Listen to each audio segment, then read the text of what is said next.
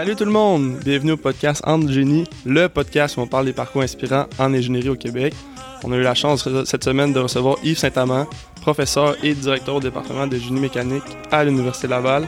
C'est un professeur qui est très impliqué auprès des élèves. Il enseigne trois cours costauds durant le baccalauréat, dont dynamique des vibrations, éléments de transmission de puissance et dynamique de la commande appliquée. Euh, Yves nous a beaucoup aidé dans la réalisation de ce projet. On le remercie grandement. Oui, en effet. Puis euh, pour vous parler un petit peu des grandes lignes de ce qu'on a parlé dans le podcast, euh, on a eu la chance de parler de son parcours, notamment qui a grandi sur une ferme. Il a dû reprendre la ferme quand même à un âge assez jeune, puis il s'est dirigé au cégep après. Il mentionnait que savait même pas dans quoi aller. Honnêtement, c'est assez fascinant pour euh, finalement devenir professeur au cégep. Il aimait moins ça, devenu professeur à l'université. Bref, il a un parcours très intéressant. on a pu aborder aussi ses temps libres puisque oui, Yves Saint-Amand a des temps libres, croyez-le ou non. Euh, on a parlé de la pertinence de la maîtrise ensuite, on a pris une petite tangente à ce niveau-là. C'est assez intéressant, là, il nous mentionnait de pourquoi on ferait une maîtrise, aussi si c'est encore d'actualité en fait, hein, parce qu'on sait qu'il y a une pénurie de main-d'œuvre à ce niveau-là. Euh, lui, il nous parlait de euh, quels sont ses travaux de doc aussi, notamment de ses brevets, des innovations qu'il a faites. Il a été super impliqué dans les éléments piézoélectriques qui sont des éléments qui, euh, des, matériaux en fait qui ont des propriétés différentes dépendamment de si on applique une différence de potentiel. C'était super intéressant de parler de ça. Il nous parlait aussi des, brevets en ce moment qu'il y a pour optimiser la course à pied. Donc on, on, c'est assez mystérieux parce qu'il nous en disait pas trop vu que c'est un brevet, là, fait qu'il pouvait pas en divulguer trop, mais ça nous montrait vraiment à quel point le génie mécanique c'est polyvalent. Euh, il a parlé aussi de son bac rapidement. Euh, il nous mentionnait qu'il y a eu de la difficulté dans certains cours. Il va falloir être euh, écouté jusqu'à la fin pour savoir lesquels. Il me parlait aussi qu'il était impliqué dans les projets étudiants, de ce que ça y a apporté. En fait, il était impliqué dans le Baja. Baja, c'est un side-by-side, désolé de l'anglicisme, c'est comme un petit véhicule motorisé à quatre roues. Puis lui, il parlait des implications qu'il y avait là-dedans, puis de où est-ce que c'est rendu le projet maintenant versus lui, ce que c'était dans le temps. Et ça a été super intéressant à ce niveau-là. Puis J'oublie probablement plein d'autres choses, mais sinon, Phil, avait-tu de. Les autres choses qui me manquaient, c'était quoi? Euh, oui, il nous a parlé euh, des conseils pour la fin de notre bac, aussi des conseils pour les futurs étudiants au baccalauréat en génie mécanique. Euh, on a aussi abordé le sujet de c'est quoi être directeur du département, entre autres les tâches et les différentes visions à long terme. Puis pourquoi il a choisi d'être directeur du département et plein d'autres sujets intéressants. Pour en apprendre davantage, on vous laisse écouter le podcast. Bonne écoute à tous. Bonne écoute. Profitez-en.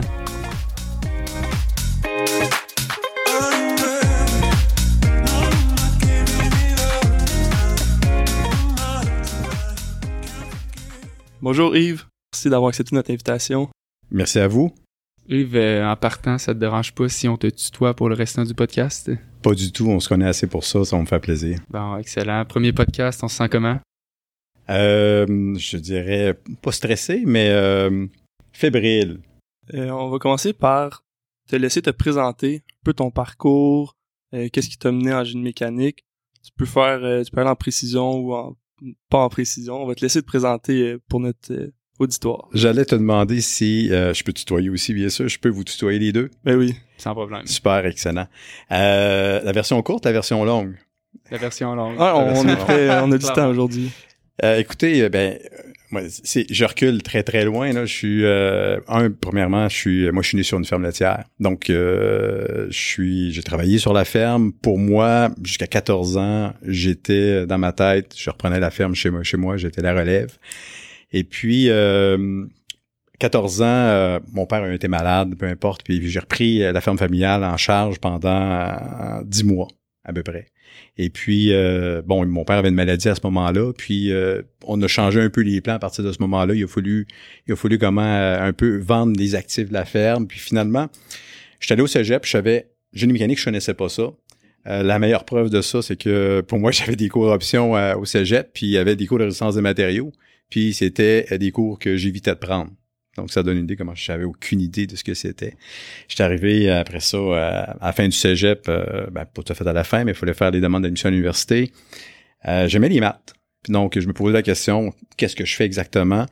Euh, puis j'avais mathématiques qui m'intéressaient, j'avais actuariat qui m'intéressait, euh, puis après ça, génie mécanique m'intéressait pour une raison. Des fois, il y a des choix qui sont pas rationnels euh, beaucoup.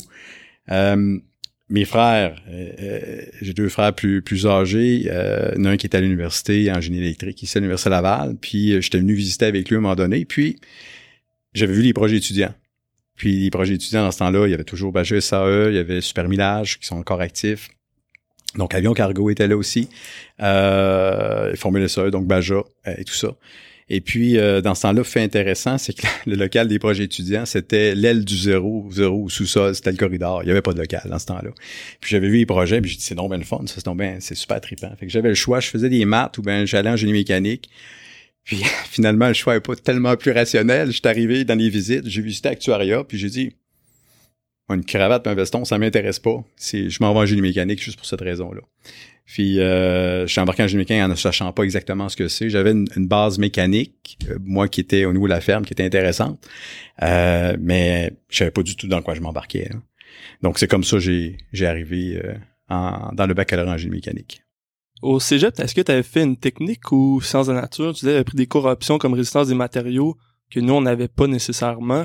Donc, c'était sciences de la nature, mais il s'offrait euh, au cégep où j'étais la technique en génie mécanique. Et puis, à ce moment-là, il y avait des cours options qui étaient possibles. J'avais une autre question. Oui. C'est une question que Jérémy avait, mais je vais me lancer, je vais te poser.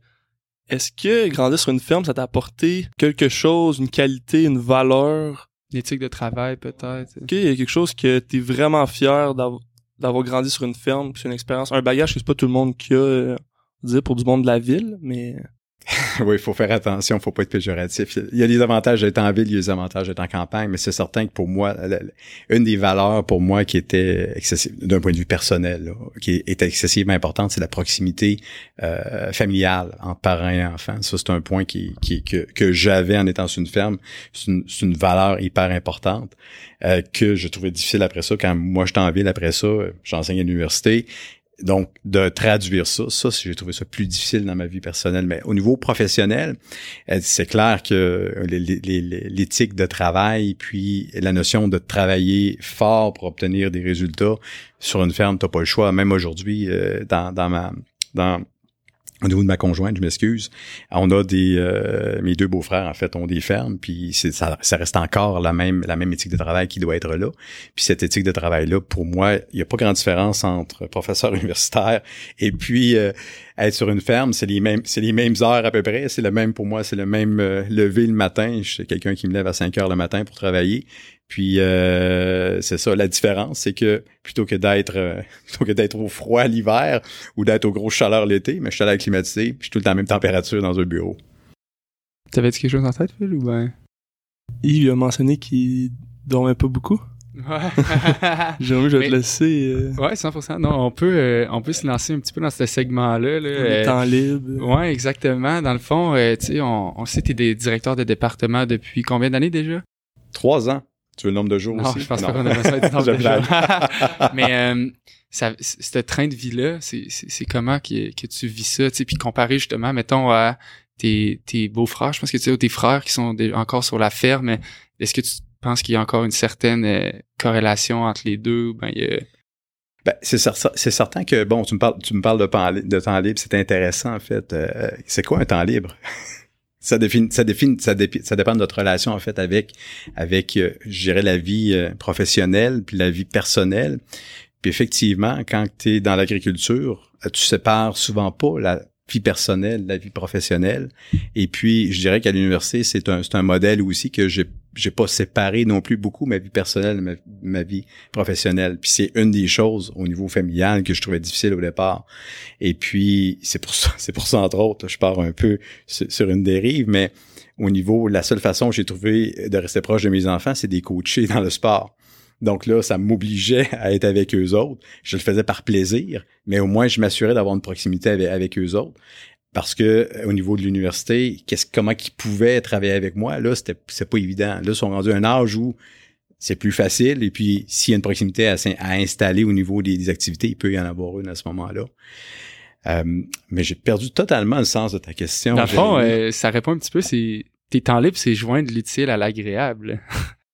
Ben, c'est certain que au niveau au niveau de ce que je fais euh, au niveau de l'université, c'est certain que j'aime vraiment ce que je fais à tous les niveaux. Donc, j'enseigne j'adore ça. Je fais la recherche, j'adore ça.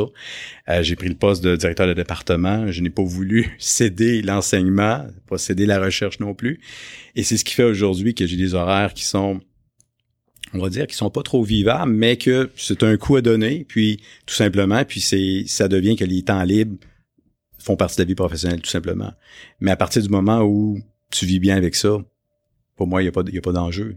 Tu vis très, très, très bien avec ça. Donc, le fait de pas avoir de temps libre, j'en ai du temps libre.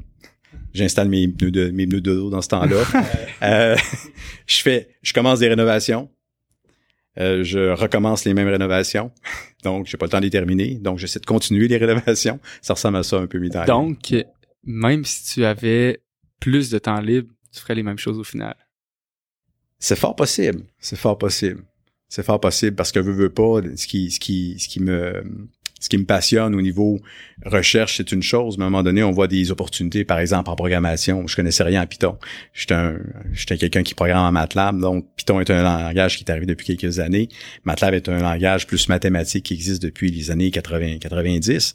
Et puis, euh, bon, oui, ça fait partie de mes temps libres de regarder comment on programme en Python, puis de devenir bon en Python, notamment. moi, je vais te relancer. Euh, temps libre, moi, je vois un peu ça comme euh, c'est quoi qui te permet de décrocher du travail lié à l'école, quelque chose de vraiment différent. Tu as mentionné que tu as été euh, entraîneur sportif? Est-ce que le sport ou quels sont les sports qui t'aident à décrocher? Donc, la, si je regarde aujourd'hui, pour moi, effectivement, les dernières années, honnêtement, avec la COVID aussi, parce que je suis arrivé à la direction du département pendant la COVID, c'était vraiment pas évident en termes de temps libre. Et puis, en fait, euh, je m'amuse à dire souvent que mes temps libres étaient de prendre finalement 20 livres de poids dans les trois dernières années. Maintenant, je suis un équilibre un peu plus euh, intéressant. J'ai commencé, j'ai recommencé à m'entraîner notamment euh, récemment durant l'été. Et puis, dans un objectif d'être plus en forme. Mais dans mes temps effectivement, dans, dans, si je recule dans le passé, euh, j'ai joué au soccer. Euh, j'ai après ça, j'ai fait j'ai fait un entraînement de boxe. J'ai pas fait de boxe, mais j'ai fait un entraînement de boxe par le passé. Euh, après ça, quand les enfants étaient dans l'âge de jouer au soccer, effectivement, pour moi, c'était un, un, très gros emploi du temps qui était un temps qui me permettait de décrocher. Mais effectivement, le sport est une façon de décrocher. Puis je dirais aussi, au niveau des travaux, des travaux à la maison, c'est drôle, mais plastrer des murs, j'aime ça. Ça me permet de décrocher. Donc, euh, c'est le genre de choses que je fais. Est-ce que fan de musique aussi? Est-ce que tu écoutes de la musique euh, en temps libres? J'étais un, un, un, fan de musique. Je suis pas un fan de musique dans le sens où euh, je vais m'accrocher sur des groupes, je vais m'accrocher sur un style particulier. je vais écouter du classique, je vais écouter du Iron Maiden, je vais écouter du Metallica, je vais écouter à peu près de n'importe quoi. Tout ce que les enfants écoutent, je vais l'écouter. Et puis, j'ai pas de mémoire pour ça. Mon cerveau ne retient absolument rien à ce niveau-là. Donc, un fan général, oui. Ah là, c'est vraiment bon. Je peux faire un petit segment. on, peut faire une petite pause, relaxer un, peu. un peu c'est ça, parce que c'est, je trouve que c'est vraiment bon à dater. Honnêtement, c'est super intéressant. D'ailleurs, Yves, moi, euh, j'aurais pas fini sur le segment euh, le milieu agricole. Moi, c'est, je sais pas si ça, on inclura ça au podcast, mais euh, moi, je, trouve ça fascinant vraiment du monde qui vient du milieu agricole. Tu sais, c'est vraiment pas typique. Je me demandais, t'en vois-tu au courant des années qui passent, qui ont des parcours similaires à toi, qui ont les mêmes valeurs que toi, ou ben c'est quelque chose que, c'est justement, c'est assez atypique, que tu vois pas beaucoup, c'est quelque chose que tu aimerais promouvoir. je serais curieux d'avoir ton avis à ce niveau-là c'est difficile pour moi de dire en fait s'il y en a beaucoup, mais il y en a. Puis euh, c'est super intéressant parce que quand, quand j'enseigne dans les cours, euh, comment je, je, crie pas ça sur tous les toits, mais ça arrive qu'au niveau des expériences, si je donne le cours d'éléments de transition de puissance, par exemple, je parle de composants de machine, veux, veux pas, les enseignements, à un moment donné, j'ai des expériences de vie qui font en sorte qu'il y a des composantes que j'ai vues qui ont pas fonctionné au niveau de l'équipement agricole que je présente puis après ça, j'ai des discussions avec certaines personnes, puis il y en a plus qu'on pense. Puis ces, ces personnes-là, effectivement, euh, c'est on, on, parle beaucoup de première génération universitaire, deuxième génération universitaire, troisième génération universitaire, par exemple. Puis ça, ça signifie la première génération universitaire, c'est quand tes parents n'étaient pas à l'université. Quand tu es en deuxième génération universitaire, c'est que tes parents l'étaient. Et en troisième, c'est que là, tes grands-parents l'étaient. Et puis effectivement, de promouvoir au niveau de la première génération universitaire, c'est super important. Puis chez moi, moi, les valeurs d'éducation étaient excessivement importantes. Mon père s'amusait tout le temps à me dire, moi j'ai été école trois jours, puis la maîtresse n'était pas là. C'était pas loin d'être la vérité. En fait, il avait été école jusqu'à la quatrième année de mémoire, puis ma mère un petit peu plus que ça. Mais c'était, euh, puis ma mère est encore en vie, donc c'est une personne excessivement éduquée, qui a pas été à l'école, mais très éduquée. Puis mon père a appris autodidacte, qui est excessivement éduqué aussi en ce sens-là. Et puis ça, nécessairement, ça vient, ça vient nous influencer. Puis je pense que toute personne dans le milieu agricole a un peu cette, cette, euh, cette caractéristique d'être curieux, de vouloir régler les problèmes parce que des problèmes, il y en arrive à gauche, à droite. C'est une entreprise, en fait, un milieu agricole, tout simplement. Puis, euh, on, doit régler un paquet de problèmes.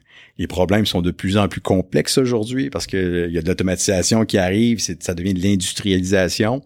Mais euh, définitivement, c'est vraiment une plus-value, euh, je pense. Mais encore là, je voudrais pas polariser le discours en disant qu'il y a juste ça. Il y a d'autres personnes qui vivent dans avec. On a chacun notre expérience. On arrive, certaines personnes arrivent avec leurs parents ont des entreprises, des entreprises dans le domaine du service. Puis chacun de ces domaines-là amène une, couleur qui est intéressante, une qualité qui est intéressante.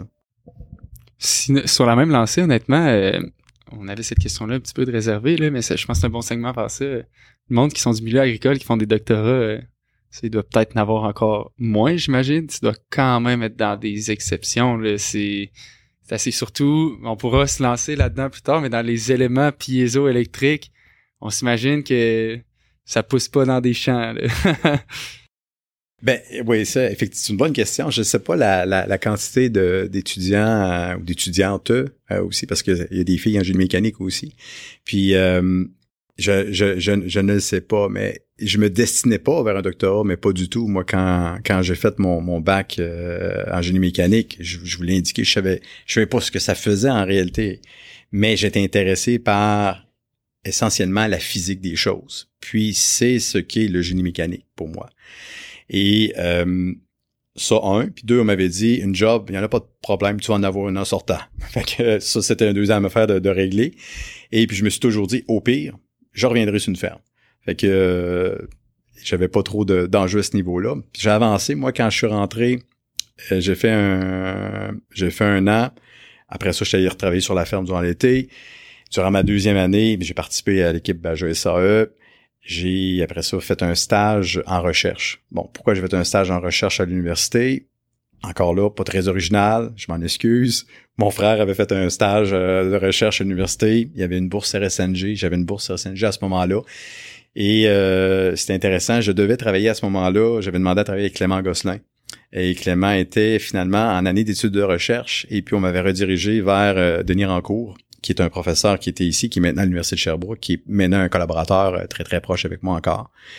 Et puis, j'ai travaillé à ce moment-là, c'était super intéressant on parle de Pentium, euh, de Pentium, Pentium 2 à ce moment-là, euh, des processeurs 486. On partait des calculs au début de l'été qui devaient prendre deux mois. Puis juste en programmation, c'était de la programmation MATLAB à ce moment-là. Puis finalement, on avait trouvé des, des façons d'optimiser ça. On était rendu en 48 heures de calcul pour être capable de faire les mêmes analyses. Et puis c'est déjà dans une été de calcul, quand on avait déjà optimisé ça au départ, c'était déjà beaucoup plus vite que les données avaient été prises trois ans avant. C'était en collaboration avec le MIT. À ce moment-là, un collaborateur à, à Denis Rancourt. Et puis, ça prenait un an de calcul, trois ans avant. Donc, l'évolution déjà des microprocesseurs à ce moment-là était telle qu'on pouvait faire de l'analyse. Puis, le projet de recherche que j'avais à ce moment-là, c'était de l'électromyographie. Donc, lorsqu'on exerce une, qu'on active un muscle en réalité, mais il y a des, euh, fibres qui se, contractent grâce à des signaux qu'on appelle des signaux EMG. Et c'était corréler ces signaux-là avec les niveaux de force musculaire. Et puis, c'est une expérience absolument extraordinaire. Euh, j'ai poursuivi le projet pendant euh, mes études. Je suis allé présenter au New Jersey et j'avais justement mon, mon, directeur de thèse qui est Denis Rancourt, qui, a, qui avait étudié à MIT et puis, il m'a dit, Yves, écoute, on va, prendre le temps, on va arrêter à Boston, on va présenter dans le groupe à Hogan, qui était son directeur de thèse. Je me suis fait détruire, là, solidement au niveau de la présentation. J'étais arrivé après ça au New Jersey, en conférence, j'étais top gun, j'étais vraiment prêt. C'était une expérience qui était vraiment euh, extraordinaire. Mais après ça, je me posais la question, est-ce que c'est vraiment ça que je veux faire, la recherche? Puis finalement, en conférence, je me suis dit, me semble, c'est pas ça que je veux faire la recherche. Je regarde tout le monde qui est là, je regarde la façon qu'ils réfléchissent, je regarde, je regarde la façon dont ils s'habillent. J'ai dit c'est pas ça, c'est pas ça que je veux faire. Puis finalement, je me suis dit, j'étais dans le Baja à ce moment-là, j'aimais tout ce qui est tout terrain, ça me faisait triper à ce moment-là. On travaillait sur le, les, développements de, de, de, suspension notamment. Moi, j'étais responsable du design du châssis. on avait développé un châssis aluminium euh, 61 T6 à ce moment-là. Et puis, quand je regarde ce que nos équipes font aujourd'hui avec les procès de fabrication, c'est absolument extraordinaire ce qu'ils font aujourd'hui. Si je regarde ce qu'on faisait dans le temps, je suis gêné je suis vraiment gêné par rapport à, ce qui est fait actuellement. Euh, mais on n'avait pas les technologies à ce moment-là qui, qui avait au niveau de aujourd'hui au niveau des carrosseries. Euh, donc on avait fait de la tôle pliée au niveau euh, au niveau des je m'excuse au niveau du, de, la carrosserie. Le véhicule à ce moment-là était on est, on est dans une compétition qui était amphibie. Donc le véhicule devait flotter. On avait fait un système d'ajustement pour ajuster la hauteur des roues pour flotter, pour aller chercher les niveaux optimum au niveau de la propulsion. Euh, donc, tout ça pour dire que j'ai été engagé chez Bombardier. Euh, et puis, pas dans le groupe de recherche et développement, mais comme stagiaire au niveau euh, de, de la chaîne des chaînes de montage. Et à ce moment-là, j'ai fait des projets, des projets qui étaient intéressants, mais qui ne m'intéressait pas suffisamment. Donc, c'est là que je me suis posé vraiment des questions. J'ai eu un certain plaisir, mais pas le plaisir que je m'attendais en entreprise. Et c'est là que je me suis dit, ouf, c'est-tu vraiment ça que je veux faire, aller travailler en entreprise? Mais ça m'en prend plus que ça. Et c'est là que, à l'automne, je suis arrivé, puis il y a eu un projet qui est arrivé, qui est affiché sur la porte d'un professeur, contrôle actif de vibration avec des céramiques piézoélectriques. Là, je regarde ça, je dis, c'est donc bien capoté, cette affaire-là. Puis là, j'en parle avec justement Denis Ranco, qui était mon, directeur de, recherche au baccalauréat. Puis il me dit, écoute, c'est une occasion qui est vraiment super intéressante. C'est un projet de en collaboration euh, avec, c'était en fait Li Cheng, qui est un professeur qui était ici, spécialisé en vibration. Euh, c'était mon mentor au niveau de, l'apprentissage euh, de la dynamique des systèmes vibratoires. Il y avait un contrat avec, à ce moment-là, Avalon, qui est une filiale de Bombardier, pour faire du contrôle actif de vibration sur les planchers d'avion. Le but étant de réduire le niveau vibratoire pour réduire les émissions acoustiques, euh, parce qu'au niveau des normes de l'aviation, les normes allaient être plus sévères, puis il fallait diminuer euh, ces, euh, ces, niveaux de rayonnement acoustique-là. Et donc, en fait, essentiellement, aujourd'hui, c'est très, très répandu. On parle de systèmes Bose, notamment, là, qui sont les pionniers au niveau du contrôle actif, au niveau des, donc des, euh, headphones au niveau euh, des écouteurs essentiellement, eh bien on faisait la même chose à ce moment-là au niveau du contrôle de vibration au niveau des planchers. Et donc c'est comme ça que j'ai parti en recherche. C'est vraiment fascinant. Honnêtement, euh, wow. Moi j'aurais une question qui suit, c'est tu as une très belle expérience, super intéressant. Qu'est-ce qui t'a mené vers l'enseignement ensuite? Parce qu'une maîtrise, un doctorat, on peut aller sur le marché du travail après, on peut être expert dans un certain domaine, mais pourquoi l'enseignement exactement? C'est une excellente question. Moi, après ça, j'ai, il y a toutes sortes de choses qui se passent dans, la vie qui sont encore une fois pas nécessairement rationnelles. Je, encore une fois, je m'en ai pas au niveau de l'enseignement universitaire, mais pas du tout. Donc là, on, retourne. Euh, je suis durant ma maîtrise. Euh, c'est une maîtrise industrielle. C'est une maîtrise donc où il y a des livrables. Le professeur a des livrables à chacun des quatre mois. Donc quand même exigeant, super intéressant, mais avec un rythme quand même assez assez élevé. Et euh, à un moment donné, durant ma maîtrise, je me suis posé la question. C'est, je commençais à trouver ça vraiment très très rough, très dur. Et puis, je me demandais, je me demandais, j'aime-tu vraiment ça, la recherche, à ce moment-là?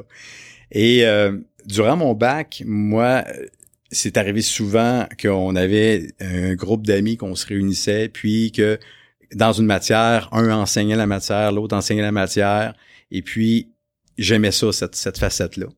Et euh, il y a eu un, affichage de poste à ce moment-là à, Trois-Rivières euh, pour un, enseigner des cours au cégep.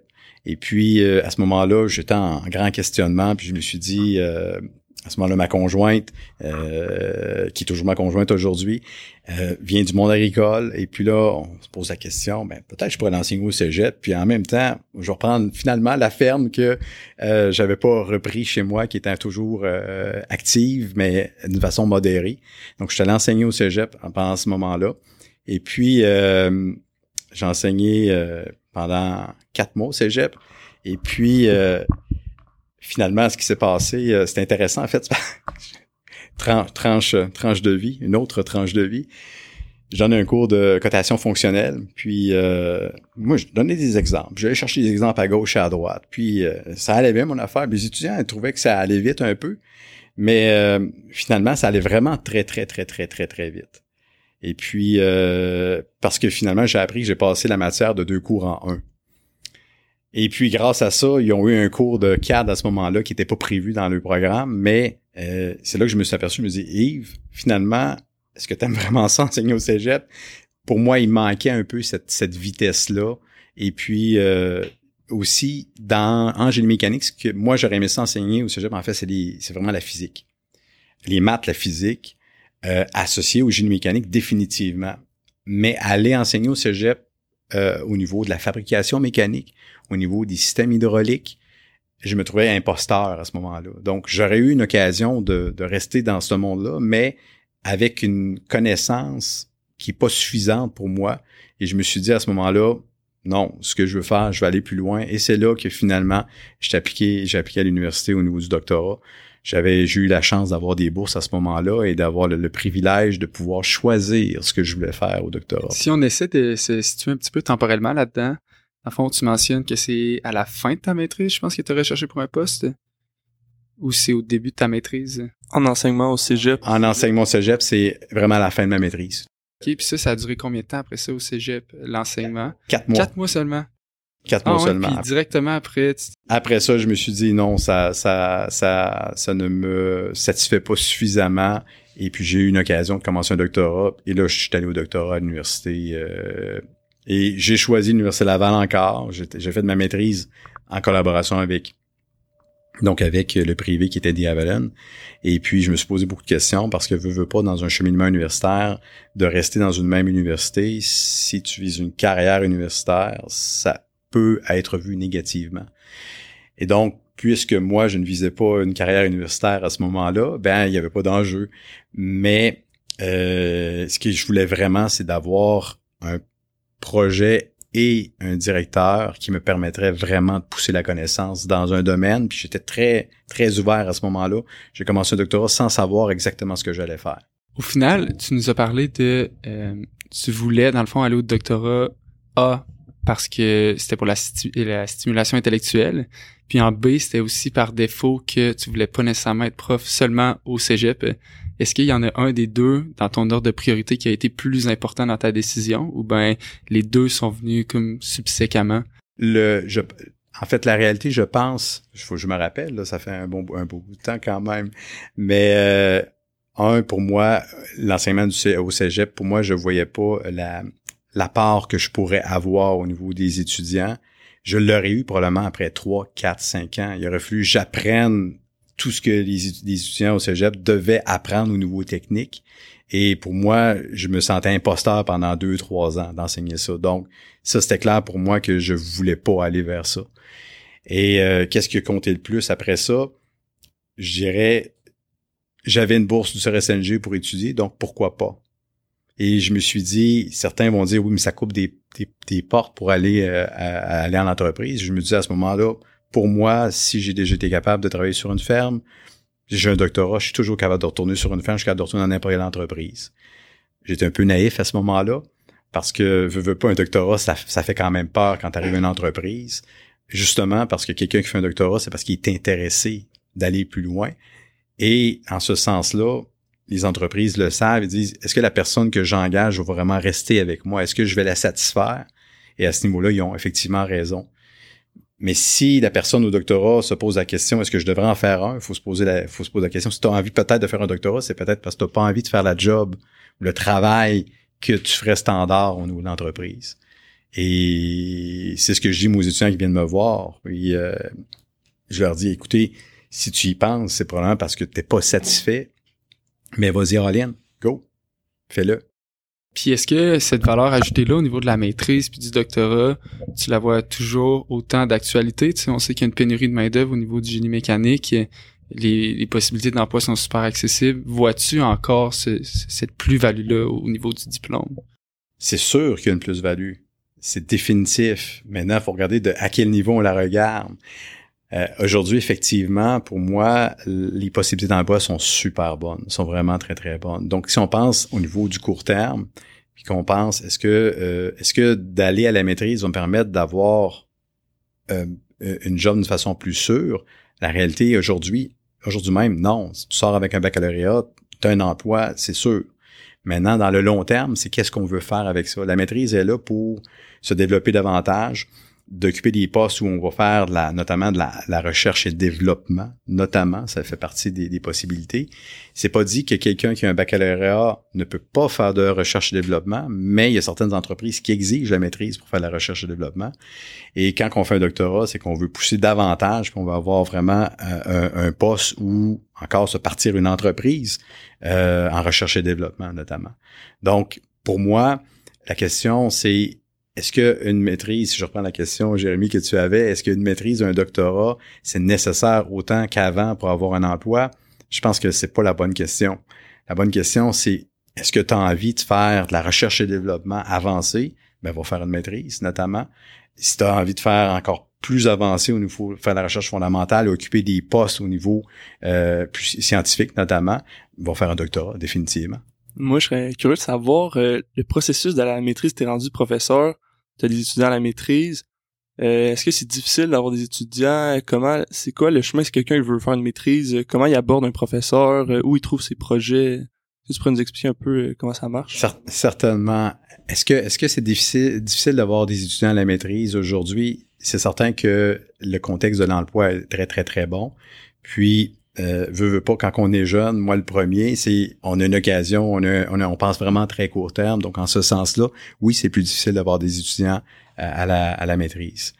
Euh, mais euh, le, le, on en a quand même régulièrement. Puis c'est vraiment le, niveau, puis l'idée de faire une maîtrise, il faut le faire pour les bonnes raisons aussi.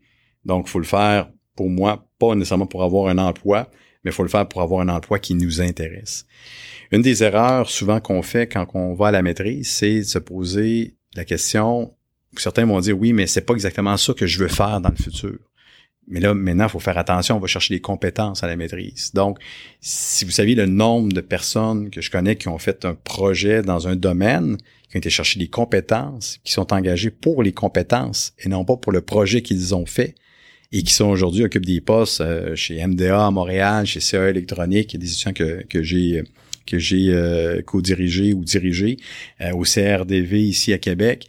Et puis, ils sont pas exactement dans ce qu'ils ont étudié, mais les compétences qu'ils ont développées lui ont permis d'avoir ces emplois-là, d'occuper des postes vraiment de qualité, puis qui sont intéressants pour eux. Puis est-ce que c'est les professeurs qui décident des élèves? Est-ce qu'il y a un, processus d'entrevue? Comment ça marche exactement? Euh? Ça, c'est, excessivement, excessivement varié parce qu'il y a plusieurs profils. On a aujourd'hui des euh, beaucoup de recherches à l'université qui est en partenariat avec euh, des euh, entreprises privées. donc un partenariat avec notamment le gouvernement canadien qui finance ou, le gouvernement québécois qui finance les entreprises. Donc, chacun met une portion d'argent. À ce moment-là, il y a des livrables pour, pour, pour, pour l'entreprise. Et à ce moment-là, il y a des bourses qui viennent. Typiquement, donc, on parle de bourses aujourd'hui à la maîtrise, puis je voudrais pas euh, euh, comment euh, engager personne au niveau de, de, des montants que je vais donner, mais typiquement, on a des bourses qui varient entre 17 000 aller à 25 000 à la maîtrise et à peu près 17 000 aussi à 27 000 au niveau doctorat. En génie, c'est souvent ça. Dans d'autres domaines, ça peut aller plus haut que ça. Euh, et donc, à ce moment-là, quand on a des projets comme ça, ben, on va aller en affichage. Puis, si on va sur la, page web du département euh, de génie mécanique, il y a une section recherche notamment, puis il y a une section où on clique, on peut avoir les projets dans lesquels on cherche des étudiants ou des étudiantes actuellement. Donc, ça, c'est une façon de faire. Maintenant, il y a aussi des étudiants qui vont appliquer d'eux-mêmes sur des bourses euh, d'excellence au niveau CRSNG, au niveau FQRNT. Et là, à ce moment-là, quand on a un bon dossier scolaire comme ça, on peut approcher un professeur avant, lui dire j'aimerais ça travailler avec vous, euh, j'aimerais appliquer sur une bourse RSNG, une bourse FQRNT, et là il y a un peu plus de liberté sur le projet parce qu'on amène du financement à ce moment-là. Euh, donc il y a vraiment plusieurs possibilités. Donc parfois mon affichage, parfois moi, j'aime bien une bouche à l'oreille aussi à l'interne. Euh, des étudiants qu'on côtoie au bac, euh, qu'on voit de fil en aiguille qu'il y a des affinités au niveau euh, des, de la façon de travailler, au niveau des intérêts de d'études. Et puis, on les invite souvent à, ce moment-là, dire, ça ne tenterait pas de faire une maîtrise, ça ne tenterait pas de faire un doctorat. Yves, on parlait de la maîtrise. Est-ce qu'il y a un sujet que tu voulais parler de plus? Ben oui, effectivement. Moi, je serais curieux de mon côté, vous, la maîtrise. Qu'est-ce que vous pensez de ça? Je vais en premier, je vais répondre après. Ouais, tu parlais tantôt de bourse à RSNJ, justement, là, je pense, euh, je suis justement dans ces démarches-là. le montant est exact. 17 000 à 25 000. non, mais euh, sans rigoler, euh, moi, en effet, je me dirige vers une maîtrise avec André Bégin de Relais. C'est en conception mécanique, puis c'est quand même un, fait assez drôle. J'ai décidé ça il y a à peine un mois et demi. Puis durant tout le long du bac, j'étais le seul qui disait « Je vais jamais faire de maîtrise, ça sert à rien ». Puis année, je me suis rendu compte que je, travaille avec beaucoup de gens qui ont, qui ont des études de, de deuxième cycle. Puis ont vraiment des expertises, une manière de penser, une méthodologie qui est complètement différente de ceux qui ont seulement le bac. Puis euh, je me suis dit, tu sais, crime, j'ai une chance en or, je travaille avec un professeur tout le temps. Pourquoi que je saisirais pas cette opportunité-là pour aller justement capitaliser, apprendre sur un système en particulier? Moi, j'ai choisi le Internet of Things. C'est c'est un peu drôle parce que je suis en génie mécanique, mais au final, je me ramasse à faire du génie informatique. Mais c'est vraiment d'aller chercher cette expertise-là pour justement arriver sur le marché du travail puis avoir quelque chose à apporter de plus, qui est pas juste de l'apprentissage sur YouTube, que oui, tu sais comment faire, mais que c'est avec des normes et des rigueurs industrielles. Donc, moi, je me dirige vraiment vers la maîtrise pour euh, pour avoir ce, cette expertise-là. C'est euh, c'est pas mal ça. Je sais pas toi, Phil. Euh, je suis un peu dans le même processus que toi. Euh, moi, dans le fond, euh, j'ai beaucoup de monde dans mon entourage qui, qui ont fait des maîtrises. Au début, je me posais la question. J'ai eu une offre cet été à la suite de mon stage chez Pratt Whitney à Longueuil. Je suis quelqu'un qui vient de la rive sud de Montréal, donc c'est mon coin de pays. Mais je me suis posé la question est-ce que je voudrais faire une maîtrise pour moi ou parce qu'il y a beaucoup de monde dans mon entourage qui en font une? Puis mon stage était un peu en développement, l'équipe de recherche développement chez Pratt, euh, dans le développement des procédés. Puis j'ai vraiment aimé l'aspect qui était recherche, expérimentation, faire des tests, avoir ses résultats, analyser les résultats. Puis euh, j'ai eu il y a une chaire de recherche qui s'en vient euh, bientôt. Puis j'ai eu une opportunité pour en faire une. C'est à l'ETS. Puis euh, c'est sur les nouveaux procédés de fabrication. Il y a l'ancien, c'est un projet sur le brasage aussi. Mais il va avoir aussi sur le MIM, qui est le Metal Injection Molding, qui est un procédé assez nouveau dans l'aéronautique. Puis euh, j'ai décidé de me lancer dans le processus de maîtrise que je vais commencer, euh, comme Jérémy, euh, l'été prochain. J'ai bien hâte de voir ce que ça amène les études au deuxième cycle. C'est super intéressant. Puis moi, ce que je retiens, Jérémy, de, entre autres de ce que tu as, présenté, tu t'en vas plus en génie informatique avec un bac en génie mécanique. Et puis, une, une des choses intéressantes d'un baccalauréat en génie mécanique pour ceux et celles qui savent pas trop dans quel bac aller en génie, Bien, c'est un, un, un bac tellement généraliste, à la fois qu'on peut regarder des problématiques très mécaniques, mais c'est une formation qui nous ouvre à énormément de possibilités après ça. Donc, on n'est pas clos à ça. Donc, de plus en plus, avec l'intelligence artificielle, notamment euh, des gens qui veulent faire de l'informatique, mais qui veulent après ça aussi avoir une autre expertise, mais souvent, je parle pas seulement de génie mécanique, mais génie civil, génie des eaux, génie industriel, génie chimique, il y en a un paquet. Bien, de plus en plus, on va avoir ce, ce, ce, lien-là entre plusieurs domaines, dont l'informatique, les données massives, l'intelligence artificielle. Donc, c'est vraiment euh, super intéressant.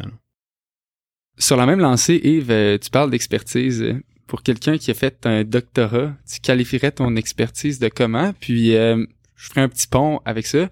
Euh, le podcast, on veut vraiment mettre l'emphase sur les l'apport à la science, vraiment, euh, tu sais, à la, curiosité. Puis on aimerait ça savoir l'effet concret de ce que tu as réalisé. Est-ce qu'il y a des gens qui utilisent euh, dans leur vie quotidienne les recherches que tu as faites? On aimerait ça que tu élabores peut-être un petit peu là-dessus. Oui, certainement, mais moi j'ai un profil de, recherche qui est euh, assez, euh, je dirais, généraliste malgré tout. Je je me suis pas spécialisé dans un domaine euh, précis, donc j'ai fait un, bac en général, j'ai fait une maîtrise en dynamique de vibration, contrôle actif. Je suis allé après ça au doctorat où je m'intéressais aux problématiques de finalement, j'ai convergé parce qu'il y avait plusieurs sujets que j'ai abordés, mais à un moment donné, j'ai dit, bon, c'est bon, c'est dans cette voie-là que je m'en vais. Et j'ai été au niveau de l'aliment optique automatisé.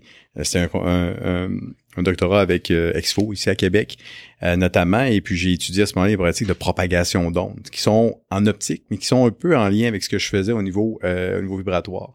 J'étais allé au postdoc après ça, au postdoctorat, à l'Université de Sherbrooke. Là, je suis retourné en contrôle actif. On parlait de contrôle actif sur les bâtis d'hélicoptères pour contrôler les vibrations qui provenaient au niveau euh, des, des roues dentées, notamment euh, de la transmission. Et après ça, j'ai été engagé comme professeur ici. Donc là, j'avais une expertise euh, quand même qui était pour moi quand même généraliste. Oui, je suis spécialisé en vibration, en propagation d'ondes, mais j'avais pas un créneau très très particulier. Et je m'intéressais beaucoup à ce moment-là à euh, tout ce qui est matériaux intelligents. Matériaux intelligents, c'est un peu, euh, je m'excuse du terme anglais, un buzzword, euh, smart materials, où on a en fait la jonction entre deux domaines, notamment, ou plusieurs domaines. Donc, pour moi, la piézoélectricité, c'est quoi? C'est le fait d'avoir un, système mécanique. Donc, essentiellement, c'est une céramique avec deux électrodes et puis on alimente en tension, puis on a une déformation. Et à l'inverse, si on déforme, on a des charges électriques qui sont générées. Donc, on peut s'en servir comme capteur si euh, on déforme, puis on peut s'en servir comme actionneur si on agit. Et donc, ça, des matériaux comme ça, il y en a une, panoplie. On parle de, de liquide magnétorologique aujourd'hui. On met des particules de fer, ça existe depuis les années 60, et euh, des particules de fer dans l'huile. Et euh, on fait passer un champ magnétique. Il y a un réalignement des particules qui fait en sorte que ça devient beaucoup plus visqueux. Et donc, à ce moment-là, on peut penser aux applications, notamment au niveau des suspensions actives euh, ou semi-actives, je devrais dire dans ce cas-là. On parle aussi d'embrayage magnétorologique, où là, on peut avoir des embrayages où on fait passer des champs magnétiques et puis on, on a un système qui qui euh, comment qui j'ai fige comme comme mot là donc qui ça vient à un pain et ça permet de passer un couple ou encore d'appliquer des freins donc ça si on parle des débouchés de ça, notamment, on avait un, un, contrat de recherche avec Belcopter. Euh, j'ai contribué à ce niveau-là. Je ne fais pas partie d'une compagnie, un spin-off à l'Université de Sherbrooke, mais au niveau des recherches qu'on a fait, ça l'a amené des débouchés à ce niveau-là. Après ça, au niveau, j'ai travaillé beaucoup, beaucoup au niveau de piézoélectricité, donc comment bien récupérer l'énergie vibratoire. Donc, à ce niveau-là, il y a, j'ai une contribution quand même intéressante. Et puis, aujourd'hui, là, on va avoir vraiment des contributions super intéressantes avec ce qu'on fait parce qu'on, on, je sais pas si je dois aller tout de suite dans cette direction-là. Je vous regarde, euh, c'est bon? Il n'y a, aucune mauvaise direction. Je vais peut-être interrompre. Euh, en recherche, il y a beaucoup la publication euh, des études et tout. Niveau publication, est-ce que quand on publie, c'est beaucoup. Est-ce qu'on comment on peut quantifier la comment la publication est utilisée par d'autres chercheurs?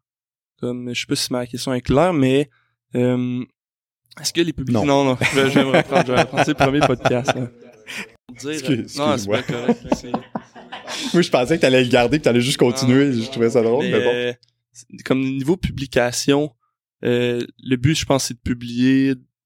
C'est un peu un objectif euh, en recherche en tant que chercheur, mais... C'est certain que les contributions, on parle de contributions à la recherche. Donc, les contributions à la recherche au niveau d'un chercheur universitaire, euh, comme un chercheur aussi euh, dans des centres de recherche, c'est quoi? Ça se mesure essentiellement par les publications, par aussi l'obtention de brevets. Euh, c'est les deux les deux facettes les plus importantes. Après ça, il y a aussi du transfert technologique au niveau des entreprises, qui est un autre aspect qui est important. Euh, donc, c'est tenu aussi en compte au niveau de, de la, on va parler de performance au niveau d'un chercheur. Euh, moi, souvent, je dis la chose suivante, avec toute, euh, toute honnêteté, il y, a, des chercheurs, euh, je, ne veux pas nommer de nom, je veux pas, je veux pas mettre l'attention sur des profs plus que d'autres au département, mais on a des professeurs au département qui sont excessivement bons à recherche, qui sont, vous allez peut-être en inviter dans d'autres, dans d'autres podcasts dans le futur. et après ça, il y a des professeurs qui sont davantage au niveau de l'enseignement. Moi, j'ai un profil un peu plus équilibré. Euh, je viens de dire que les autres professeurs sont pas équilibrés. C'est pas ça que je voulais dire du tout. Euh, mais on a chacun notre équilibre. Et puis, moi, c'est ça, j'enseigne, je fais de la recherche. Et au niveau des, des contributions, c'est ça. Donc, j'ai quelques brevets euh, en collaboration avec d'autres. Euh, j'ai des collaborations notamment euh, avec avec l'université de Sherbrooke où donc on a des brevets au niveau liquide magnétorologique, l'utilisation pour faire des embrayages notamment au niveau de l'avionique. Ça, c'est une chose. Euh, on a des toutes sortes d'applications. Je, suis un, gars qui est très varié en recherche. Euh, on a un contrat sur des systèmes d'immobilisation au niveau euh, des remorques puis des, des camions, des camions tout simplement, donc des cales de roues. ça peut paraître simple, ça peut être aussi excessivement compliqué. actuellement, je travaille avec avec un chercheur à l'université de Sherbrooke, je m'excuse, sur la course à pied. Euh, donc, vous voyez, je suis excessivement varié. Puis c'est à la fois, honnêtement, aujourd'hui, c'est un, honnêtement, je veux le dire, c'est un défaut en recherche d'être trop varié parce que plus on est varié, on est moins performant en termes de publication. Et dans le système, on cadre moins bien. Donc, c'est pour ça qu'à ce moment-là, on se pose la question, on, se roule en boule dans le coin, puis euh, on trouve pas de solution. Ou, et là, actuellement, moi, ce que je fais, je regarde avec les entreprises pour voir comment je peux établir des liens avec l'entreprise.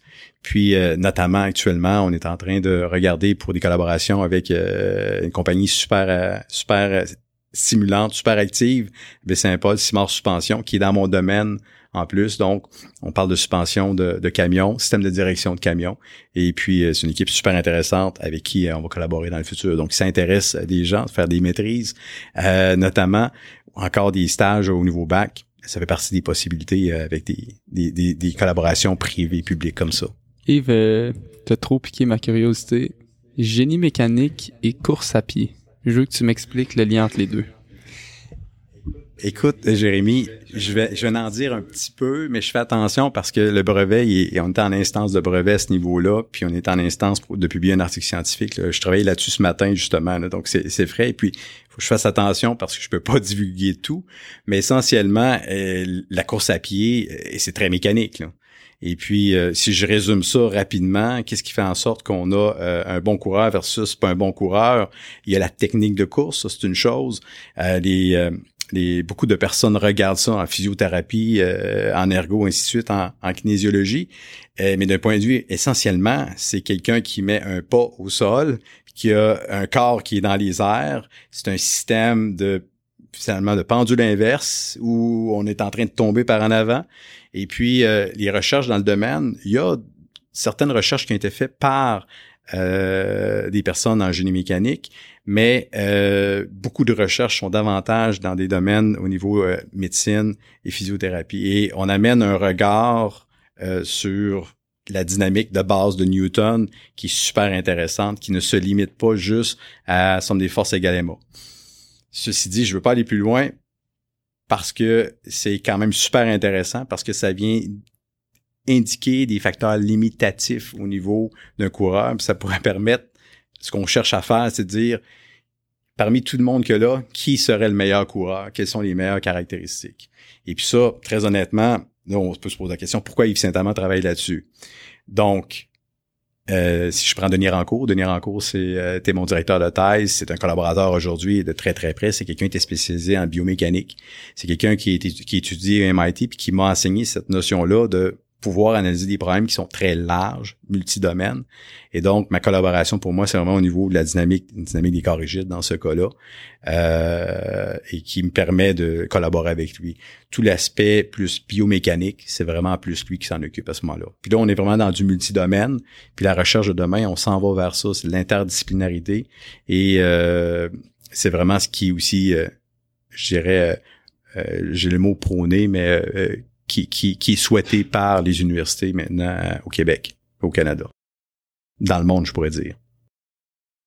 Tu nous as parlé beaucoup de, en tant que professeur, les recherches, euh, ton enseignement, mais tu es aussi directeur du département de génie mécanique. C'est quoi exactement être directeur du département? Euh, et directeur du département, ben en fait, je peux parler un peu de la structure. Donc, directeur du département, c'est euh, la personne qui s'occupe de la gestion du département, gestion des ressources humaines, gestion financière du département, qui s'assure de la qualité des cours au sens large. Donc, c'est pas moi qui m'ai mise dans un cours pour dire euh, ça doit être fait comme ci, comme ça, mais de m'assurer s'il y a des enjeux, euh, je dis tout le temps, quand je me présente avec les premières années, euh, je dis c'est la première fois que je, me, je, vous rencontre. J'espère fortement que je ne vous verrai jamais dans mon bureau parce qu'habituellement, quand je vois quelqu'un dans mon bureau, c'est parce qu'il y a une plainte, c'est parce qu'il y a quelque chose qui va pas. Je préfère voir les gens dans le corridor et discuter avec eux autres. Je préfère nettement ça. Donc, euh, c'est vraiment, je suis pas responsable des programmes. Il y a des directeurs de programmes. Donc, la façon dont l'université est bâtie, euh, les programmes sont indépendants et il y a des directeurs de programmes. On a chez nous Philippe Cardou, Nadia Lehou, Marie-Laure Dano, Mustapha Nourelfat, Augustin Gakwaya, qui sont responsables de chacun un, programme, soit au premier cycle ou deuxième, euh, troisième cycle. Et euh, dans la vie de tous les jours, ce que ça veut dire, c'est que c'est une business en fait, euh, c'est une entreprise, un département. Euh, pour vous donner une idée de l'ampleur, je pense que je peux vous parler des chiffres, oui, sans problème, j'ai réfléchi, c'est pas confidentiel. On, a une enveloppe budgétaire d'assistants d'enseignement par en charge d'enseignement qui avoisine les 350 à 400 000 dollars par année. Donc, on offre des contrats aux étudiants deuxième, troisième cycle euh, et premier cycle parfois euh, de l'ordre de 170 000 dollars par, année. Donc, ces contrats-là, faut les gérer. Si on, on a au département plusieurs employés, on parle de euh, deux personnes au niveau administratif, donc une agent de secrétariat, une technicienne en administration. On parle au niveau personnel technique, six techniciens en fabrication mécanique, deux techniciens en électronique. On a une personne qui est magasinière. On a euh, des professionnels, donc deux ingénieurs qui travaillent avec nous, plus une euh, personne qui est coordonnatrice à l'administration. Donc, on parle d'à peu près 45 personnes avec les professeurs. Donc, 25 professeurs et euh, une vingtaine de personnes en soutien. Donc, nécessairement, on est dans un monde où l'emploi, vous savez ce que c'est, il y a beaucoup plus de donc d'offres que de demandes. Donc, il y a du roulement à l'université comme ailleurs. Et puis, quand il y a des embauches à ce moment-là, c'est moi qui est responsable de passer les entrevues notamment, puis de, gérer ça. Donc, je fais pas ça tout seul. J'ai une équipe absolument extraordinaire. Quand on engage des profs, c'est fait en collégialité avec euh, les professeurs, c'est voté en assemblée, mais c'est moi qui chapeaute, qui chapeaute ces choses-là. Euh, pour quelqu'un qui se lève à 5 heures du matin puis qui se couche probablement à 10 heures, j'imagine que tu fais pas juste des entrevues pour euh, des postes d'assistant euh, de cours. C'est directeur de département, il doit avoir quand même euh, quelques autres petites facettes. T'as as raison. Et puis, en fait, on, on passe pas d'entrevue pour les assistants, mais pour les chargés, euh, pour les chargés d'enseignement, pour les professeurs, pour euh, les agentes euh, de secrétariat, les techniciens, puis effectivement, les, personnes qui travaillent à l'atelier. Donc, on, on, on, passe des entrevues pour ça. Après ça, il y a toutes les conventions collectives. Je pense qu'il y a sept ou huit conventions collectives à l'université. Donc, on doit respecter ces conventions-là. Quand on va, par exemple, je vous donne un exemple, les cours qu'on va mettre à l'horaire en septembre prochain, moi, en février, ils sont mis à l'horaire. Les cours que je mets à l'horaire, je dois avoir des profs pour les donner. Donc, les profs qui donnent les cours, les profs ont une liberté universitaire, ont le choix, pas de choisir, mais ça fait partie d'une discussion qu'on a avec eux. Donc, il faut que j'ai des discussions avec eux pour savoir, OK, l'année prochaine, tu donnerais ce cours-là, c'est-tu correct? Oui. Ce cours-là aussi, ce cours-là peut avoir une charge équilibrée entre les professeurs en fonction de la recherche qu'ils font, puis en fonction aussi de leurs tâches euh, au niveau, par exemple, de la participation qu'on appelle, s'ils font partie de comités euh, notamment, et pour qu'il y ait une charge équilibrée. Et donc, déjà là, je suis moi, de penser en septembre 2024. Et là, si j'ai des professeurs qui s'en vont en année d'études de recherche, parce qu'à tous les six ou sept ans, un professeur peut décider de se renouveler, ça fait partie des, privilèges qu'on a, parce qu'on doit être vraiment au, au je dirais, à la, à la, à la vraiment au cutting edge, là, c'est le mot que j'ai au niveau de ce qui se fait en recherche. Donc, un professeur peut aller dans une autre université pour renouveler ses connaissances. Mais là, pendant ce temps-là, moi, il n'enseigne pas. Donc, ça me prend quelqu'un d'autre pour le remplacer, un charge de cours, un charge d'enseignement, et c'est tout moi qui, c'est moi qui gère ça. Ton poste, euh, il semble assez varié, mais est-ce qu'il y a quelque chose que tu aimes le plus de ton travail ou ton métier? si on prend le tout, on parle pas de directeur de département, là, on parle de la, Ah globalité. Moi, quand je quand j'ai arrivé comme directeur de département, j'aurais pu alléger ma tâche d'enseignement d'une façon significative. Euh, avec la COVID, avec les, bouleversements qu'on a actuellement, j'aurais pu ne pas enseigner du tout. Pour moi, je suis à l'université parce que l'enseignement, pour moi, c'est prioritaire. Pour moi, c'est la chose que j'aime le plus. La recherche après ça, la mesure, je suis spécialisé dans la mesure expérimentale. Moi, installer des capteurs, c'est comme un médecin sur un humain. Moi, comme ingénieur mécanique, comme chercheur, j'aime ça installer des capteurs et de voir comment les structures répondent. C'est la deuxième chose. Je sont pas mal au même niveau, ces deux choses-là. Et c'est vraiment ce qui me fait triper d'analyser des signaux, de regarder comment, de ce qui se passe. Est-ce que je peux détecter comment la structure se comporte à partir de capteurs, ça? C'est aussi euh, parmi les choses que j'aime. Je veux pas trop jouer l'avocat du diable, mais j'imagine que c'est pas trop dans les tâches des directeurs de département d'instrumenter des structures pour analyser leur contenu fréquentiel. Comment est-ce qu'on jongle avec ça, euh, ce plaisir-là vraiment de, pour le génie mécanique, puis aussi après ça de, de venir mettre par-dessus une couche de vraiment de gestion en tant que directeur de département? On, on, on change l'orientation sur nos temps libres, tout simplement. Les fameux temps libres. Mais moi, je vais continuer. Tu parles. Est-ce que tu auras un exemple? On sait qu'il y a les turbines dans le labo, euh, turbines hydrauliques. Est-ce que c'est c'est un exemple de d'instrumentation sur une machine? Oui, puis ça, c'est. Je suis content que tu poses la question parce que c'est, c'est, notre dada actuellement. J'ai euh, j'ai trois étudiants actuellement que je co-supervise aux études graduées. Euh, Alexandre qui est au doctorat, Benoît qui est au doctorat, et puis Olivier qui est à la maîtrise. Et puis, ce qu'on est en train de faire, puis on a une équipe qui est beaucoup plus large que ça avec euh, Sébastien au département Sébastien Aude, qui est professeur en hydraulique, Yvan Maciel aussi qui était professeur euh, en hydraulique. Moi, je suis arrivé dans dans ce projet-là. Je veux vraiment revenir à la base, je m'excuse. On a, on a des infrastructures euh, à l'Université Laval, département de génie mécanique, qui sont uniques euh, au Canada au niveau universitaire pour les essais au niveau des turbines hydrauliques. Donc, si je prends par exemple une, turbine qui est installée, qui produit de l'électricité, euh, l'hydroélectricité à, à, Manic par exemple, on peut avoir une turbine, on les appelle des turbines Francis. C'est des turbines qui ont 14 pieds de diamètre. Donc, si on appelle ça des prototypes, parce que on les fait à un seul exemplaire. Chaque turbine dans chaque groupe, elle est unique. Maintenant, ces turbines-là, quand on veut utiliser leur comportement, on comprend ces installations-là, c'est pas facile. Fait que faire des essais là-dessus, c'est excessivement difficile. Donc, les, les, le travail de recherche en hydraulique, euh, vous avez fait vos cours de mécanique des fluides, donc vous savez les nombres adimensionnels et tout ça. Donc, on travaille dans des échelles plus petites. Donc, on a des lois qu'on appelle des lois de similitude.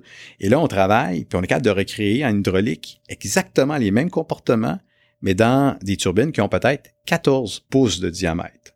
Donc, un facteur 12 de réduction. Et là, on a exactement les mêmes comportements hydrauliques. Et donc, on appelle ça des systèmes qui sont homologues. Et euh, on a, on a un, ex, comme un historique de recherche à ce niveau-là qui est absolument fabuleuse. On a eu euh, Claire Deschaines notamment, et Sébastien Houd qui a pris le relais au niveau euh, de ce laboratoire-là. Et il y a cinq ans, on m'a approché parce que là, les besoins étaient les suivants. Non seulement on voulait comprendre la performance des turbines, les simuler au niveau modèle, donc 14 pouces de diamètre, mais on voulait en plus regarder comment ça vibre cette affaire-là. Parce que le problème au niveau de la durabilité, c'est les vibrations. Le système vibre, puis quand ça vibre, ça finit par casser.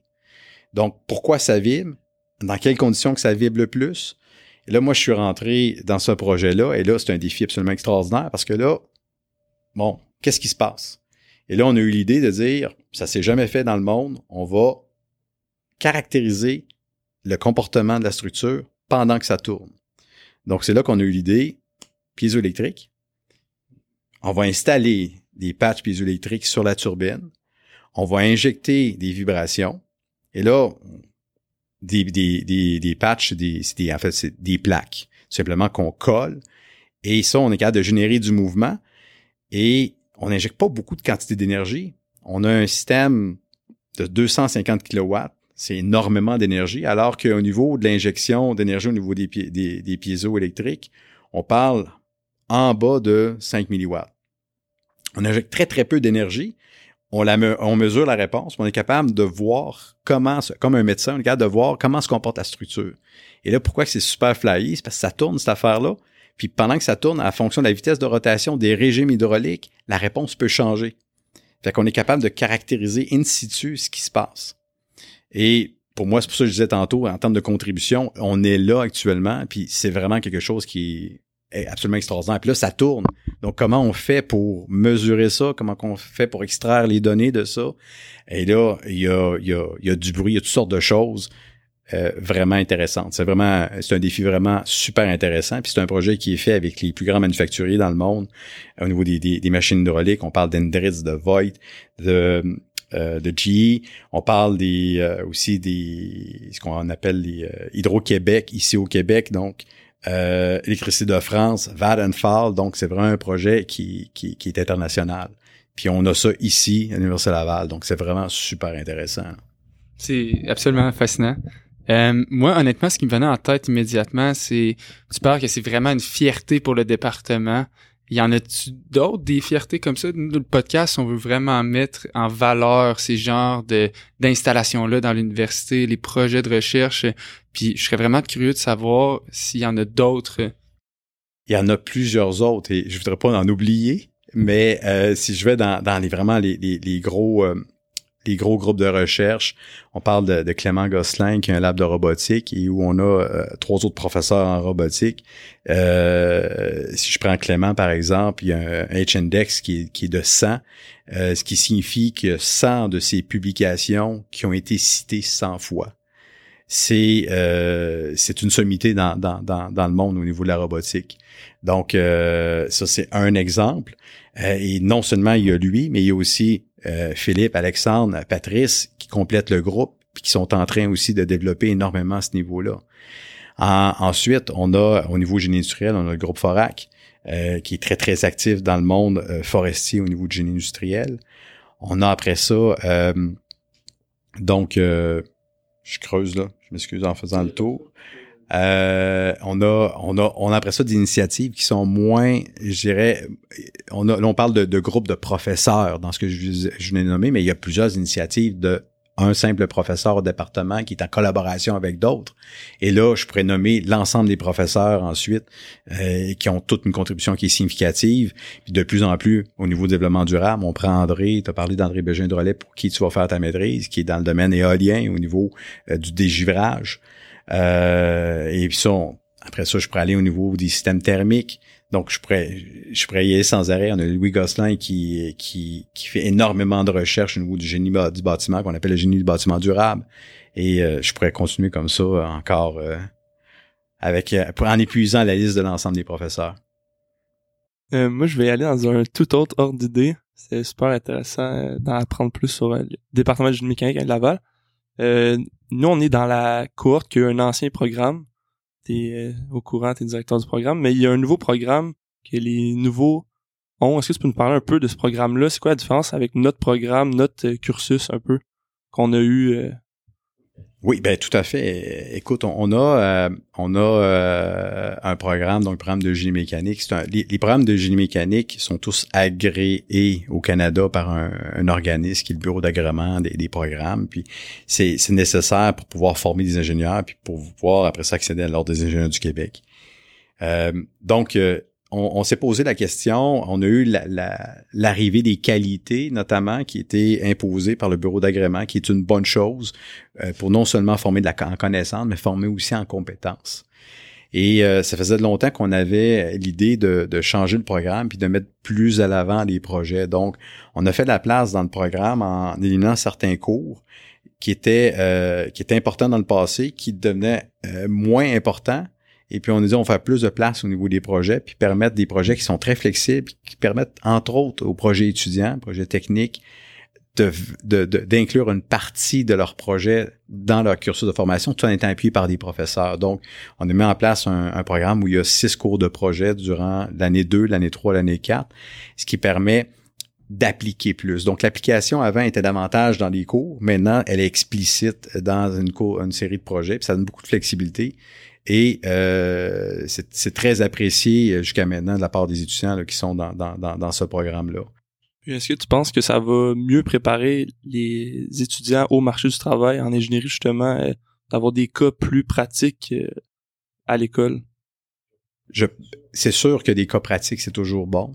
Euh, est-ce que ça les prépare mieux? C'est une question super difficile que tu me poses là parce que on, on, on peut former, pour moi, on peut former des étudiants de deux, trois, quatre façons. Puis au bout de la ligne, euh, leur compétence va dépendre de comment ils vont s'être impliqués dans leur apprentissage. Donc, ça, ça m'amène à... Je vais dériver un peu de ta question, puis je vais revenir sur ta question. On, on dit, pour moi, la chose la plus importante qu'un étudiant doit comprendre quand il fait, peu importe le programme de formation, ça peut être en musique s'il veut, c'est dire, c'est pas juste le programme de formation qui va faire en, en, sorte que je suis bon. C'est la même chose dans les équipes sportives. C'est pas parce que j'ai des entraînements, si je me présente à l'entraînement, je vais devenir bon. Si je fais un entraînement de soccer, je vais devenir bon soccer. Non, c'est comment je fais cet entraînement-là, puis qu'est-ce que je fais en dehors de cet entraînement-là. Donc, en ce sens-là, il y a plusieurs façons de former pour moi. Si on est capable de motiver quelqu'un pour qu'il se forme, qu'il soit intéressé dans un cours, on n'a peut-être pas besoin de projet s'il en fait en dehors. Mais où on a trouvé une plus-value d'aller de cette façon-là, c'est d'amener des projets, puis de trouver un intérêt pour dire on va faire des projets. Ils, sont, euh, ils sont encadrés. Et ça, on, on pense que c'est préférable, qu'on va chercher plus de motivation. Et en ce sens-là, que la formation va être meilleure. Est-ce que la formation est, moins, est meilleure qu'avant? Si on a des personnes intéressées, pour moi, c'est l'équivalent au bout de la ligne. Mais je pense qu'on trouve une meilleure façon de motiver les, personnes qui s'inscrivent, définitivement. Si je te reprends dans tes propres mots, dans le fond, euh, est peut-être pas meilleure, mais est plus intéressante. Si je peux comprendre, le cursus est plus attrayant pour quelqu'un, mettons, qui arrive en première Définitivement. Il va être plus exposé à des problèmes réels rapidement.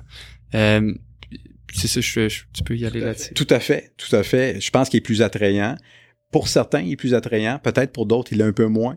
Mais globalement, je pense que c'est du positif, définitivement. On peut glisser peut-être une petite parenthèse à ce niveau-là. Euh, je sais à ce qu'on soit pas trop le centre d'attention, mais pour avoir fait partie beaucoup d'un projet étudiant, l'avion cargo, euh, c'est faut tellement pas négliger à quel point c'est important de faire des choses concrètes de ses propres mains. Puis souvent, je pense que la difficulté des élèves, c'est de se rendre compte que les problèmes du quotidien, c'est c'est des beaucoup de petits problèmes plus que des gros problèmes en soi. C'est euh, on donne souvent la loi du 20-80 ou 80-20 dépendamment de comment est-ce que le loi de Pareto. Euh. Comment? La loi de Pareto. La loi de Pareto, exact. J'ai regardé sur Internet. Exact, la loi de Pareto. Non, mais vraiment, c'est de venir voir ça puis de comprendre ça. De comprendre ça puis de, se familiariser avec ça. Puis je pense que c'est là que ça donne un bagage qui est utile sur le marché du travail parce que souvent on nous donne des tâches qui on se dirait crime, on aurait pu les faire même sans baccalauréat, mais on se rend compte qu'on a des outils pour faire du communément qu'on appelle du débogage. C'est du, du essai erreur, faire un diagnostic, avoir une idée claire en tête de comment est-ce qu'on peut résoudre un problème. Et je pense que des fois, si ça peut venir pallier ça, ce cursus-là, c'est vraiment intéressant pour les nouveaux étudiants. Tout, tout à fait. Puis c'est clair que le, le, le transfert de la connaissance à la compétence, ça passe par l'application. Et l'application, qu'elle se fasse pendant les cours, qu'elle se fasse en dehors des cours, elle doit se faire. Donc, effectivement, en ce sens-là, aujourd'hui, le programme force cette application-là. Puis, dans ce sens-là, c'est bénéfique. C'est certain qu'on a dû couper un peu dans certaines connaissances, mais je pense que globalement, c'est tout à fait bénéfique. Ouais, je pense que l'université donne les outils aux étudiants, mais c'est aux étudiants d'en faire euh, qu'est-ce qu'ils veulent pour apprendre euh, leur propre apprentissage. Puis Jérémy, t'as quelque chose à dire? Moi, j'ai un petit quelque chose parce que dans le fond, on, on planifiait à te demander euh, qu'est-ce que tu veux le plus inculquer à tes étudiants? Mais je pense sincèrement que ça répond à la question. Puis en, étudiant plus son parcours, on a appris à comprendre que c'est la curiosité au final de ce que je comprends bien. Tu veux que les étudiants soient portés eux-mêmes à, crime. Pourquoi ça, ça marche comme ça? J'aimerais ça le savoir puis apprendre eux-mêmes à le faire. Tu peux peut-être me corriger à ce niveau-là. Non, tu as tout à fait raison. La, curiosité, c'est primordial. Puis la curiosité, ça vient avec un, autre élément pour moi, parce que mes cours sont vraiment basés là-dessus. C'est pour moi, quelqu'un qui réussit les cours, c'est quelqu'un qui a compris et pour moi, la compréhension avec la curiosité, ça, vient, ça vient effectivement de pair. Puis cette curiosité-là, puis cette compréhension-là, ça va bien au-delà des cours. C'est que si on est capable d'inculquer ça, après ça, euh, tu arrives chez toi, tu as un problème, ton échangeur d'air marche plus, ben si tu as la curiosité d'aller chercher l'information, tu es peut-être capable de régler le problème toi-même. Et c'est vrai dans les problèmes donc personnels, c'est vrai dans les problèmes d'ingénierie et ça c'est pour moi c'est quelque chose qui est fondamental qui est qui est une euh, qui, qui sont des deux qualités euh, deux qualités donc la curiosité et la compréhension qui est absolument essentielle puis effectivement c'est pour moi c'est primordial. Euh, sur le sujet des portes ouvertes, a des portes ouvertes à l'Université Laval qui s'en viennent le samedi 11 novembre. en ce moment, on est le mercredi. Donc, je sais pas quand le podcast va sortir, mais à propos des portes ouvertes, est-ce que tu aurais un conseil pour un futur étudiant en génie mécanique ou en génie en général?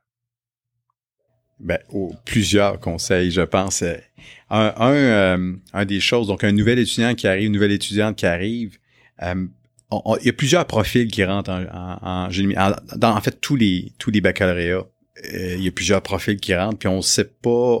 On est très jeune quand on rentre aux études, on sait pas nécessairement pourquoi qu'on va dans ces études-là.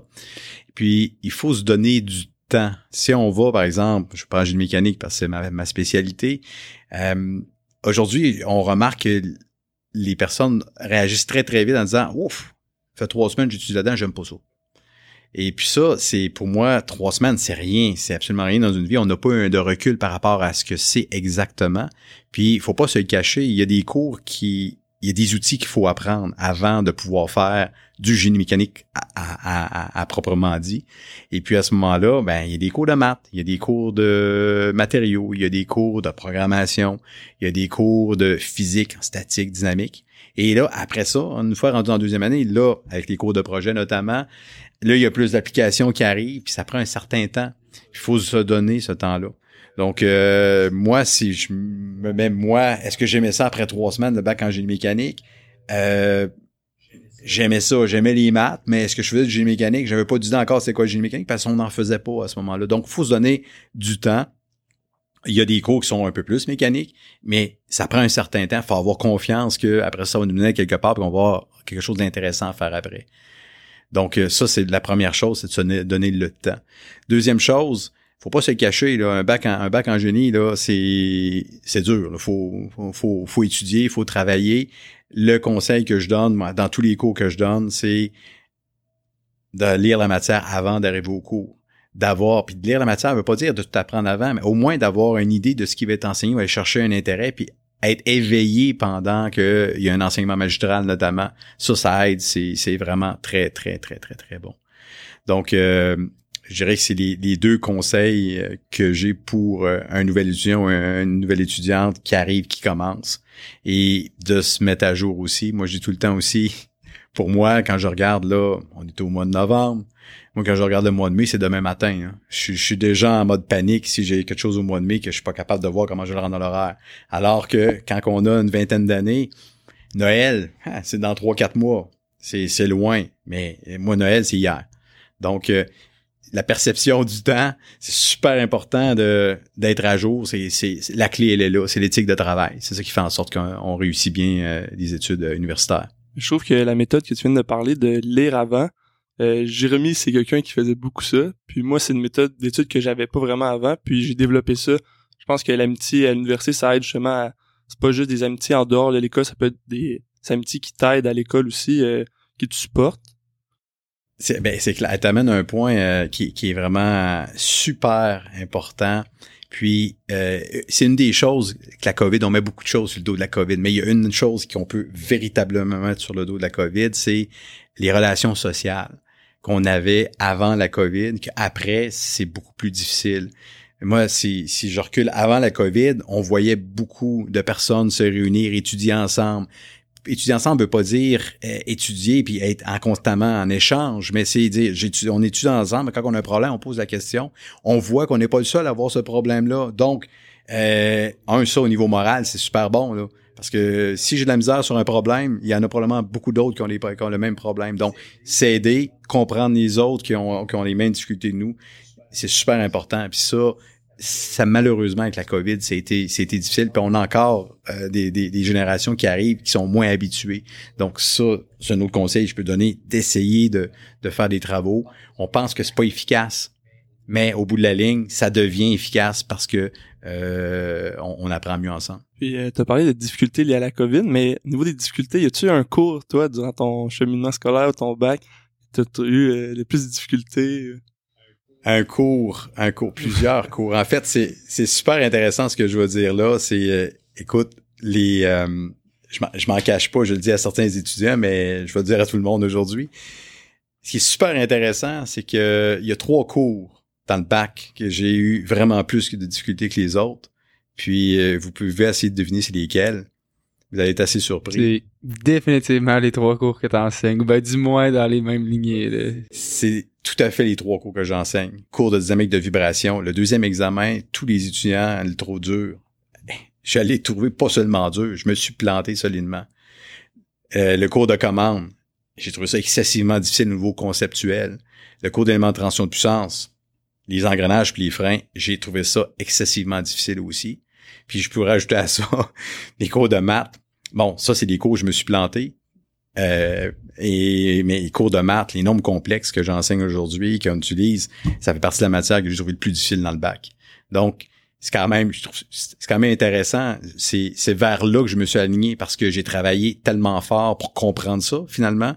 Puis ayant eu de la difficulté à comprendre ça, je comprends la difficulté que les gens peuvent avoir à comprendre ça. Donc, c'est pour ça que j'ai mis des outils, j'essaie de mettre des outils en place, puis des façons d'enseigner qui permettent de dire, OK, on sait où on s'en va avec ça. Mais c'est normal que ça soit difficile. On n'a pas le choix. Puis en fait, si tout était facile, c'est qu'on n'aurait pas besoin d'étudier si on a un exercice dans le sport, puis on le fait, puis on le réussit première fois, première chose, parce que c'est un mauvais exercice, un mauvais t'apprends rien avec ça.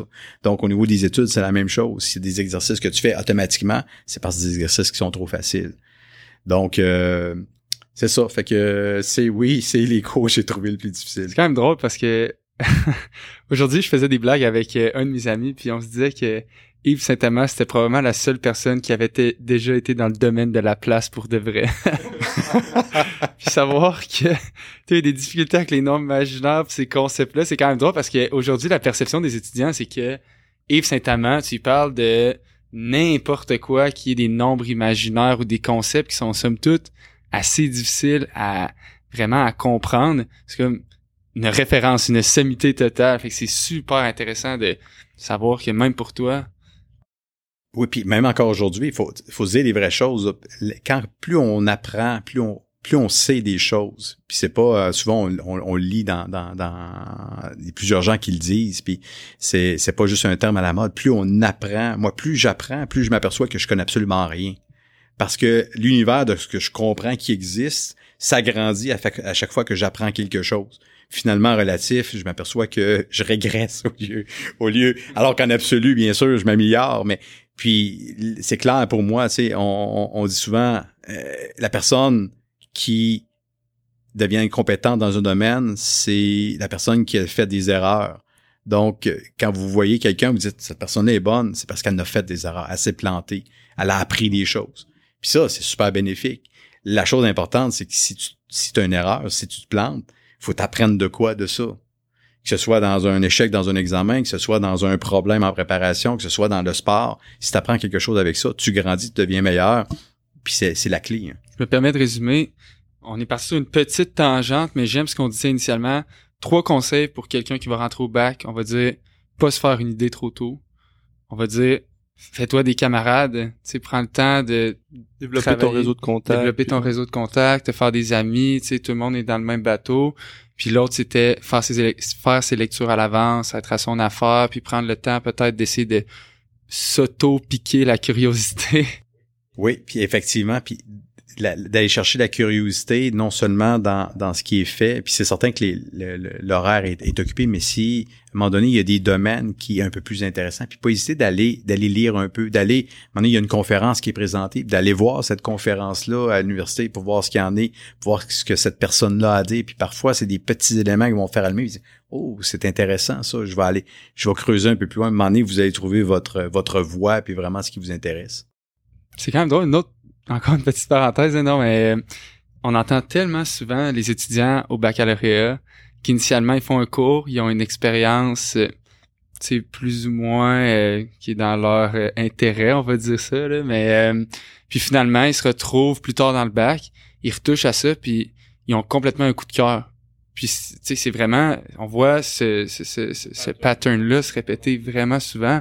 Tu sais c'est quand même assez phénoménal c'est je trouve c'est quelque chose de vraiment intéressant. Est-ce que le fait d'avoir eu des difficultés dans ces trois cours-là, t'as voulu un peu, euh, en les enseignant maintenant, puis en tant qu'étudiant, on, adore ton approche pédagogique, on, te le répète souvent, mais est-ce que tu as voulu redonner au suivant, on va dire, de tu as eu de la difficulté dans ce dans ce domaine-là, je veux aider les étudiants à, on va dire, aimer ce, ces matières-là? Ben, c'est clair que ben oui, je vais prendre la question directement. oui, c'est clair que ayant eu des difficultés, ben tu vois les pièges, tu vois les problèmes, puis tu comprends aussi que c'est pas facile. pour moi, la plus grande crainte que j'ai comme professeur universitaire, c'est d'arriver dans à ma retraite dans quelques dans plusieurs années, c'est encore très loin, puis d'être déconnecté parce que veut veut pas, plus on avance, plus on a des compétences, plus ça devient facile. Et plus c'est facile, le danger, c'est de prendre pour acquis que les personnes qui arrivent à 19, 20 ans dans le baccalauréat, 21 ans, des fois plus âgés, ben ils, ont évolué eux, eux autres puis ils comprennent plus. Mais non, c'est le c'est le même niveau. Donc c'est vraiment ça de rester grandé et, et c'est vraiment ça sur le sur le point sur lequel que je travaille puis que je souhaite sincèrement que dans 15, 20 ans que je vais être capable de rester grandé à ce niveau-là.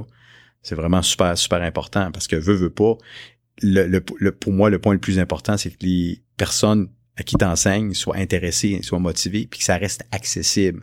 Si c'est inaccessible, c'est là qu'on perd, qu'on perd la motivation, puis c'est là que euh, on joue plus notre rôle, je pense, de, de professeur.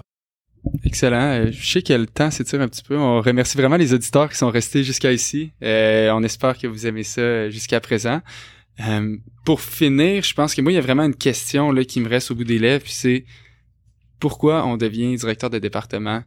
On, pourrait aller sur le marché du travail, on pourrait aller faire justement, tu, sais, tu nous parlais tantôt de d'instrumentation, mais somme toute, à la fin de la journée, tout ce qui t'intéresse, c'est de motiver des étudiants, c'est d'améliorer le cursus, c'est de...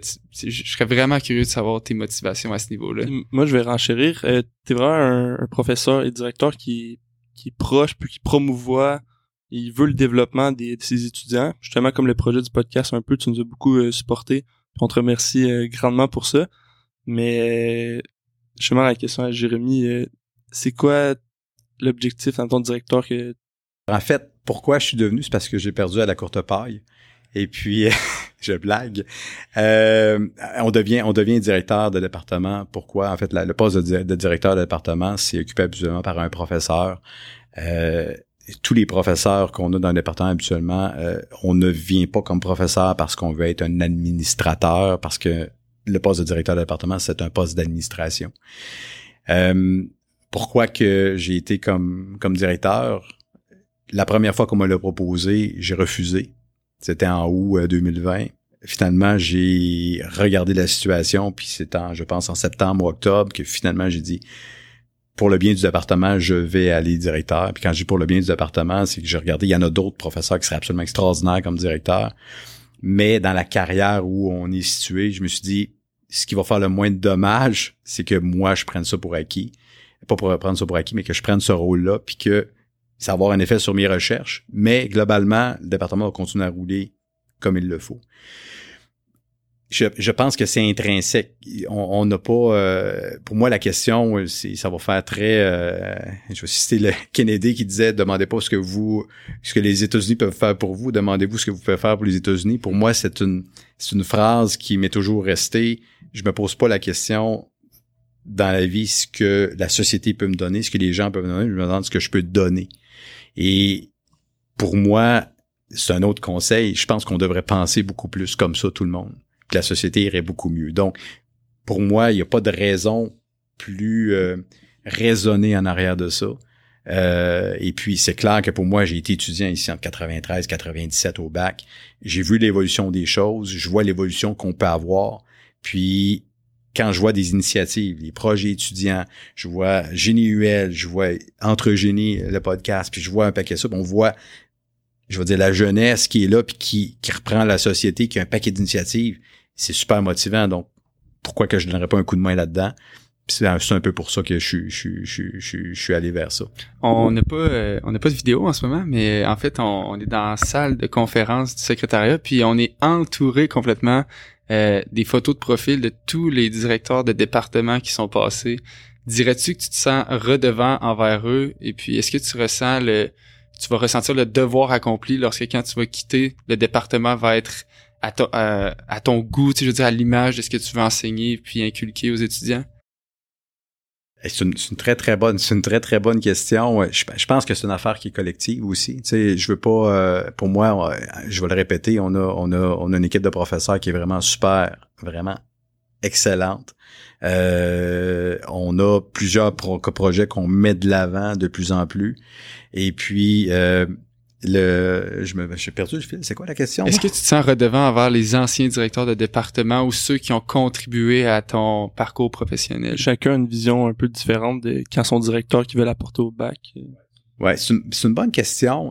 Je vais être honnête parce que je regarde les photos autour de moi, puis j'en ai connu quelques-uns euh, là-dedans, euh, les, les plus récents euh, qui sont là, donc Monsieur Lemay, Monsieur Ruel, Monsieur Cardou, Alain Cardou, Monsieur Cloutier. C'est ceux que j'ai connus, Monsieur Krachmer aussi. Mais très honnêtement, comme étudiant, j'ai pas vu exactement ce qu'il en était de, leur contribution au niveau au niveau départemental. Donc, j'ai de la misère à me situer par rapport à, par, rapport à ça. Mais c'est clair que si on prend les 20 dernières années que j'ai vécu comme comme professeur, ça fait 18 ans que je suis ici, euh, 19 en fait. Puis c'est clair qu'il y a eu un gros travail de fait sur l'amélioration de la qualité de la formation au baccalauréat. C'est vraiment les efforts qui ont été mis, bac en génie mécanique, bac en génie industriel. Puis c'est dans cette veine-là que je continue aussi, puis que pour moi, les éléments qui sont manquants là-dedans, c'est effectivement intéresser les étudiants, les motiver là-dedans, parce que pour moi, on a un rôle, mais notre rôle est beaucoup plus facile si les étudiants, les étudiantes sont motivés, intéressés. Ça devient facile de leur enseigner. Je pense que dans le passé, on a moins travaillé ça un peu.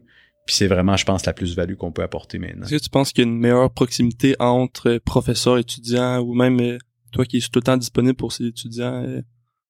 Je pense que oui, c'est, je me recule dans mon temps, tes années. dans, dans, les années 90, définitivement, où il y a une proximité, puis cette proximité-là est bonne. Puis j'ajoute une chose, cette proximité-là aussi, pour moi, devrait être aussi avec les entreprises. Donc actuellement, elle est étudiante entreprise d'une certaine façon, professeur entreprise, mais d'avoir cette proximité-là euh, conjointe d'avoir dans le futur des, euh, des activités euh, qui relient ces trois niveaux-là, ça peut être vraiment intéressant. Donc, on parle de projet de développement, je veux pas annoncer rien, mais il y a des réflexions qui sont faites à ce niveau-là. On pourrait continuer longtemps, je pense, mais Yves, euh, merci beaucoup d'être venu au podcast. Ben, merci beaucoup de m'avoir invité. C'est, c'est super, c'est super intéressant, je pense. J'espère que les, les, les auditeurs vont, vont apprécier. Et puis, un grand merci encore. C'est un plaisir. Merci à toi. Merci.